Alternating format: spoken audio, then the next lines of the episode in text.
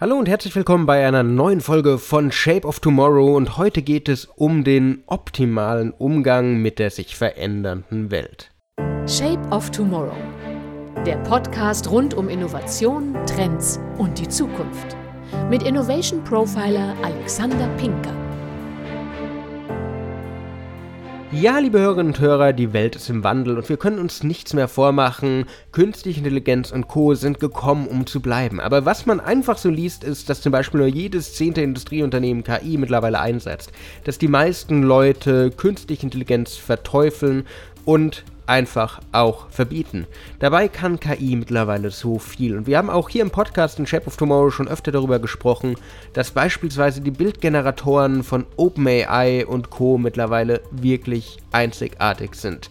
Sei es DALI, sei es mit Journey, sei es alle anderen, die man momentan findet, da verändern sich ganze Industrien und trotzdem liest man Schlagzeilen wie, dass Bilddatenbanken KI-generierte Bilder verbieten, dass die Kunstbranche in Rage gerät, weil ein KI-generiertes Bild einen Kunstpreis gewonnen hat. Und ja, im ersten Moment mag man das verstehen. Die eigene Branche wird angegriffen. Es kommt eine Technologie, die nicht nur den Job wegnehmen könnte, sondern auch noch die Preise wegnimmt, die einfach auf Bilddatenbanken, womit viele Künstlerinnen und Künstler, Fotografen ihr Geld verdienen, angestellt werden können. Wer kriegt denn dann die Lizenzbilder? Was ist denn dafür gedacht? Es ist sehr viel Ablehnung gegenüber der Neuerung. Und wie gesagt, auf den ersten Blick macht das sehr viel Sinn. Aber Technologien sind gekommen, um zu bleiben. Und Technologien sind nicht unbedingt immer böse. Manchmal muss man mit dem Strom schwimmen, statt dagegen. Und das ist auch bei künstlicher Intelligenz der Fall. Die geht nicht mehr weg. Und wenn man sich jetzt dagegen stellt, dann wird man halt einfach überholt. Die Frage natürlich, ob eine KI einen Künstler ersetzen kann oder nicht, das ist so immer noch nicht da. Ja, es gibt tolle meisterhafte Replikien dank KI von großen Künstlern, die Stile nachmachen und so weiter und so fort. Das ist ein Riesenthema. Aber Shutterstock, die Bilderdatenbank, geht jetzt tatsächlich mit einem sehr interessanten Ansatz voran. Sie sagen nämlich jetzt für sich selbst, dass sie mit OpenAI kooperieren wollen, um einfach KI-Bilder offiziell zu verkaufen und da den Leuten, die die KI-Bilder erstellt haben, auch noch zu helfen. Das ist für eine Bildagentur tatsächlich ungewöhnlich. Trotz allem sagt äh, Shutterstock in dem Fall, dass das ganze Training, wofür ja auch Bilder von äh, Shutterstock zur Verfügung gestellt werden teilweise, einfach ja auch den Künstlern wieder hilft. Wenn gewisse Stile kopiert werden, dann sollen die Originalstilinhaber natürlich entlohnt werden wenn bestimmte Lizenzen hier angegriffen werden, dann sollen die natürlich Lizenzgebühren bekommen. Und was man wirklich nicht unterschätzen darf, und das weiß jeder, der jemals so eine KI-Bildgenerierung genutzt hat, ist, so ein Bild entsteht auch nicht einfach so.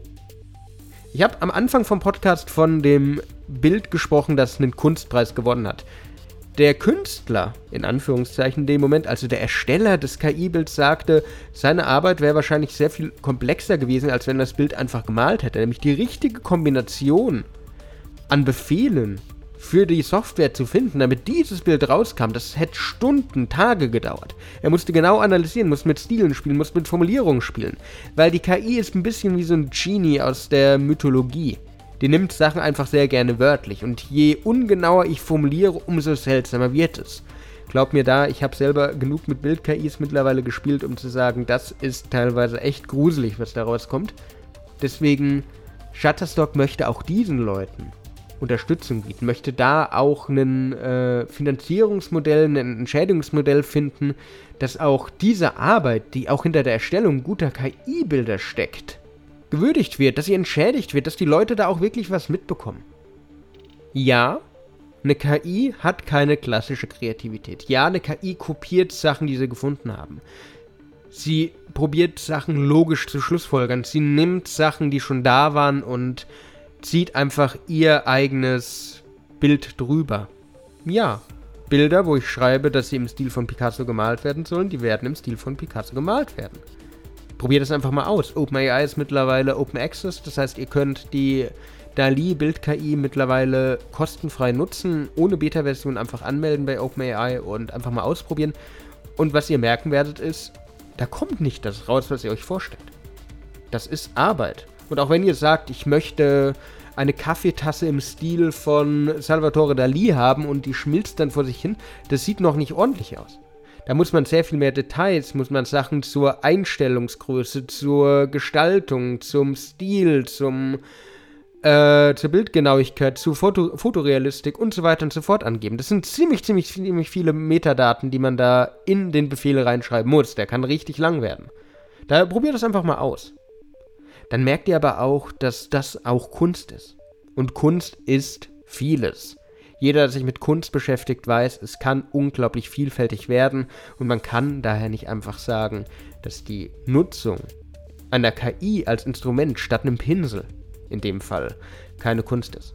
Es ist nämlich trotz allem Kunst, es ist immer noch die Handschrift des Künstlers, es ist immer noch der Gedanke des Künstlers, es wurde nur von jemand anderem umgesetzt.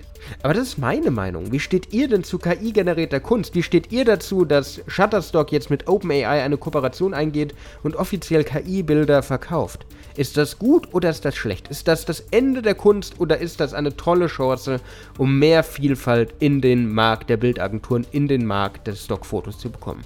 Mich interessiert eure Meinung.